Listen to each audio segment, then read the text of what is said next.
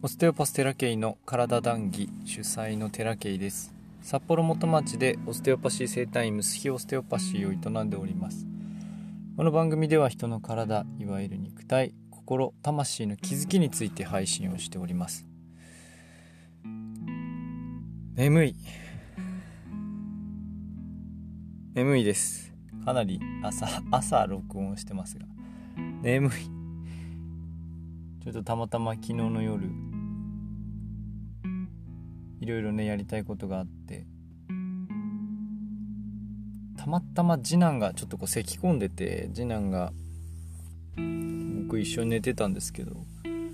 妻がね別なところで寝ててで妻を探してね夜起きたもんですから妻を呼び起こしに別の部屋に私が行きそしたらまあ目覚めてしまったのでああちょっとやろうやりたいことやろうと思ってやっててですね。でそのまんま仕事に来てます。なので夜中2時ぐらいから今ずっと起きてて今めちゃくちゃ眠気が 襲ってきてるんですけどちょっとこっからね5時まで仕事があるのでなんとか、えー、休憩を挟みながら生きていたいなと思うんですけれども。今日はちょっとあの欲求についてお話をしていきたいなと思っていて。で人間ってすごく強い欲求というものは目に見えて分かりますよね。お腹すいたとかトイレ行きたいとかっていうのは強い欲求です。目に見えやすい欲求です。生理的なね。だけど目に見えにくい欲求。例えば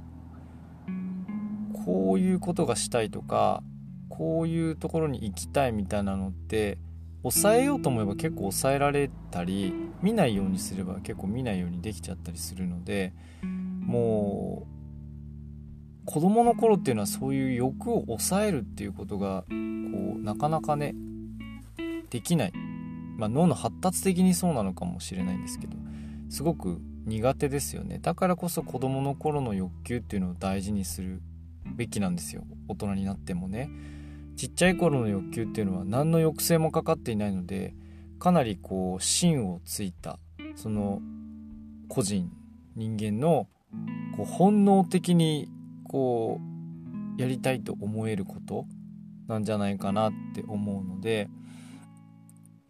ちっちゃい時のねこう欲くやりたいことを思い出してとかってよく言いますけどそういう点でもすごく、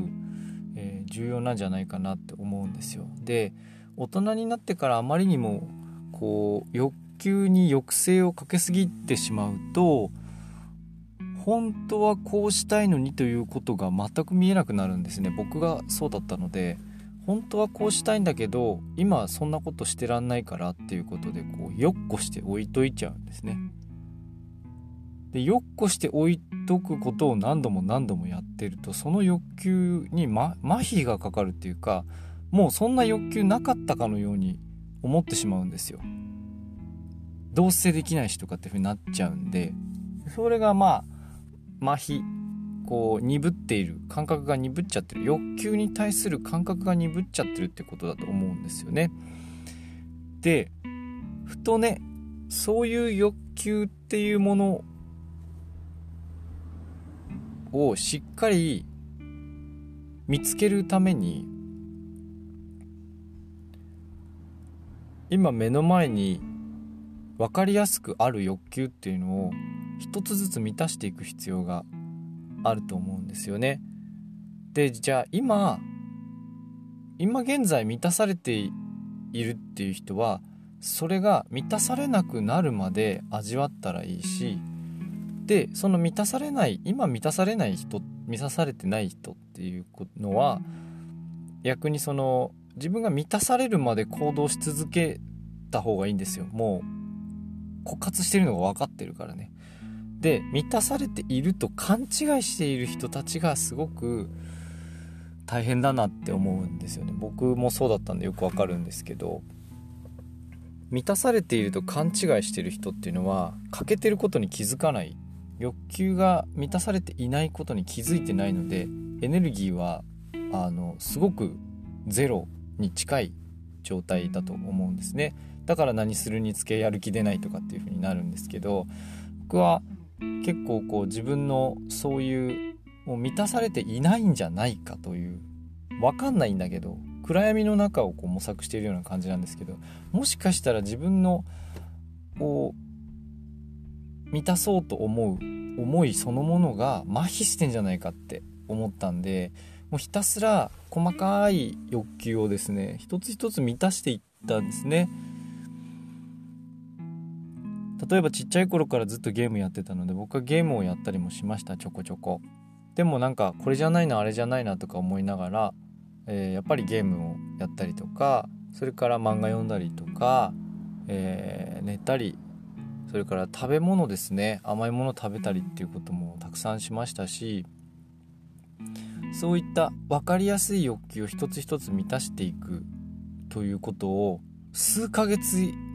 やり続けないといけないんですねこれ。これはねあのー、慣れてない人はすごくそわそわするんです。これはやっぱりいけないことだというかいうふうになるんです。反応的にね。それ不思議だなと思うんですけどやっぱりそれだけ、えー、大人になってからというかあ自分に抑制をかけている人たちというか、まあ、社会がそうなんですけどね。そういう仕組みで生きてきた人たちが社会の大半なのでそこに飛び込めばそら潰されるでしょう。潰されるというかこうそれはいけないことだっていうふうに言われたりするんですよ。結局のところ。だから本来子供のような欲求を持っているはずなんだけれども社会に出ることによってどんどん麻痺していくんですねそうしていくうちにこう爆発して社会が怖くなって外に出れないみたいな人たくさんいるんですけどそういうちっちゃい欲求みたいなものを感じた時にすぐに満たしてあげるとこう少しずつエネルギーみたいなものが充電されていくんですね。でそのエネルギーみたいなものが充電されていった時に何が見えるかっていうと満たされていない自分が見えるんですよ。でその満たされていない自分を確認した時にあこのままじゃダメだっていうことでまた次のステップに進むんですけどもまずは満たしていくそのエネルギーという視点で取り戻していかなきゃいけないものがあるんですね。これは自分で自分のことをひたすら観察してひたすらこうエネルギーを満たし続けてきた僕だからよくわかるんですが見えないですよ。本当にこうやりたいっていう思いっていうのは。そして本当に今自分が満たされているのかどうかっていう思いは単純にエネルギーが枯渇してることによってよく分かんなくなっちゃうんですね見えなくなっちゃう麻痺しちゃうんですねだから一個人なんですよ。まあ、社会的にどうとか家庭的にどうとかじゃなくて一個人が満たされているその今生きているその一つ一つの時間ですよねっていうのが満たされているかどうかをちゃんと観察するためには目に分かる欲求を背けないでしっかりと満たしていく必要があるんですね。で確か命のこれちょっと今本がないんであれですけど命の輝きにも欲求のことが書いてあって欲求が満たされている状態っていうのがある意味バランスが取れているとかバランスが整っている状態でそれをずっと享受してると欲求が出てくるんですね逆に。欲求が出てくるんですよ。満たされなくなってくる。でそしてバランスがちょっと崩れる。バランスがちょっと崩れることによってまた新たな世界が見えるっていう風に確かね「命の輝き」に書いてあるんです。そのあの引用ページをあ今度またね引用していきたいなと思うんですけどその欲求のこう反応というか自分が何をしたいのかという反応をちゃんと正確に判断するためには大前提に自分の感覚っていうものがまともじゃないといけないですね。まともっていうのはその社会的な意味じゃないですよ。ちゃんと分かる状態にないと麻痺してるんですね自分の欲求って何だっけってやりたいことって何だっけって僕はしばらくなってました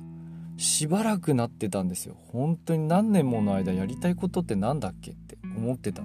だけどエネルギーとしてねいろんなものをこう満たして摂取していってエネルギーってそのいろんな言葉に置き換えられると思うんですよ。気とも置き換えられるだろうし生命力とも置き換えられるかもしれません。そういう概念ですね。上に見えないんだけど何かこう満たされていく電池みたいなものです。蓄電池に電気を溜め込むみたいな感じでそれによって生命体は生命体というかその電池で動く機械は動くわけじゃないですか。でも電池がなくなったら動かなくなっちゃいますよね。機械はね。人間も似たようなもんでうまく人間の存在する機能っていうものが全部こう働くためにはそういった電池みたいなものを常にフル充電しておく必要があるというか枯渇している状態をいかに作らないかっていうことがものすごい重要だと思うんです。なのでその電気的なものかどうかは分かんないんですけどエネルギーとして満たしていく一つ一つのその指針というかは欲求だと思うんですね。こうしたいああしたい。それが物質的なものであれ何か精神的なものであれとにかくその自分の欲求というものを満たしていく必要があるんです。それ満たしていった結果あ満たされたって思うんだけれどもでもまたすぐ次の欲求が来るわけじゃないですか。でそうこうしているうちにですよ。そうこうしているうちに自分の奥にある真の欲求みたいなのが見えてくる。感覚が取り戻し感覚が取り戻されてくるというか。っていう手順を踏むんですね。だから最初に欲求を満たそうとしたらこうね見えない圧力が来る方が多いんじゃないかなと思います。もしこの話を聞いてピンとくる方はね見えない圧力みたいなのがあるんですね。こうしてはいけないとか。そういうこう禁止とか抑圧みたいなものによって自分がちっちゃい頃から抱えていた満たそうとする力欲求を満たそうとする行動みたいなのがどんどんどんどん薄れていくんですね。だから最初の方はそこのこうダメだっていうこういうこんなことしてちゃダメだって。例えば寝てそのすごく眠いのに寝ないとかっていうことをやるとでそのその欲求をね満たそうとして寝ようとするとあ寝ちゃダメ寝ちゃダメってなるじゃないですかなんとなくイメージでいいんですけど。それを繰り返してるといや確かに社会的には寝ちゃダメな仕事もあるんかもしれないけれどもそれをやり続けてると長期的に見て例えば2年後3年後それ続けてやってみてください。びっくりするぐらい世の中つまんなくなるんで。でそうやってその麻痺した体が出来上がるんじゃないかなって思いましてふと。だからといって今これ寝るわけにいかないんですよ僕は。だからこのちょっと仕事の合間にね睡眠本当に急激に眠くなったら寝ますけどタイマーかけてね。まあそういう一つ一つの繰り返しの結果が今なんだと思うんですよ。そのプラスの成果もそうですけどマイナスの産物も要するにそういうことだと思うんです。よ繰り返し繰り返しそういうことをやり続けてきた結果麻痺してるんでその繰り返しを逆戻りさせないといけないですね。欲求を満たしていく必要があるんですね。大人になってからで十分だと思います。子供の頃から欲求を満たし続けられてる人っていうのはすごく珍しいと思うし自分がしっかりしてると思うし親に感謝だなとも思います。だからそうやってね繰り返し繰り返し満たしていくことで真の欲求が出てきてその時にはまあ満たされなくなるわけですよ。感覚的にはね。でその真の欲求が満たしていった時に真のこう、まあ、幸せっていうか真のこう豊かさみたいなのが出てくるんじゃないかなってまだ自分には見えない欲求もあるんでしょう。完全体じゃないなって思うんで。その見えない欲求みたいなものが見えてきた時にまたねこう動き出すんだなって思うんですよ。だから今自分の状態ってすごく満たされているように自分は感じるんです。家庭も仕事も安定してるし安定はしてないけどあのいろいろこうねやれることできるようになってきてるし自由度も高いし。だけどじゃあ本当に何が欲しいんかっつったら例えば自由が欲しいとか。こうやっぱりそれでも家庭の中でねこうやらなきゃいけないことっていうのはたくさんあるのでやっぱり真の底から自由が欲しかったりするためには今少しあやらなきゃいけないことをやり続けなきゃいけないんでそこに関してはもう仕方ないそれは僕の課題なんで。っていう欲求が見えてるんだけどそこを満たすまでの環境がねまだ整ってないんでそれは見ながらねだから観察はできてるんでそこは自分としても一歩成長したなって思うんですけど細かい欲求みたいなものを満たし続けてきたからこそね今自分の状態が見えてるんじゃないかなと思っていてだからこうやってポッドキャストも撮れてるんじゃないかなって一回かなり長期でね止めてた時とかもあってなんかあれじゃないこれじゃないとかってずっとやってたんですけどそれはやっぱどこかで自分を客観視したり他人の目がすごく気になってたりっていうこともあってまだねすごくこううん皮の薄い状態だったんです面の皮が薄い状態。すごいもうすぐ傷ついちゃうみたいな状態だったんですけどようやっと今ねあの内側のこう元気みたいなのが満たされてきてあ面の皮がちょっと分厚くなって簡単には剥がれなくなったなっていうところでねまポッドキャストをね撮り続けておりますけれども。そんな感じでちょっとずつちょっとずつ自分が知りうる範囲のエネルギーをこう補給していくようなイメージでね、えー、欲求を満たしていってそして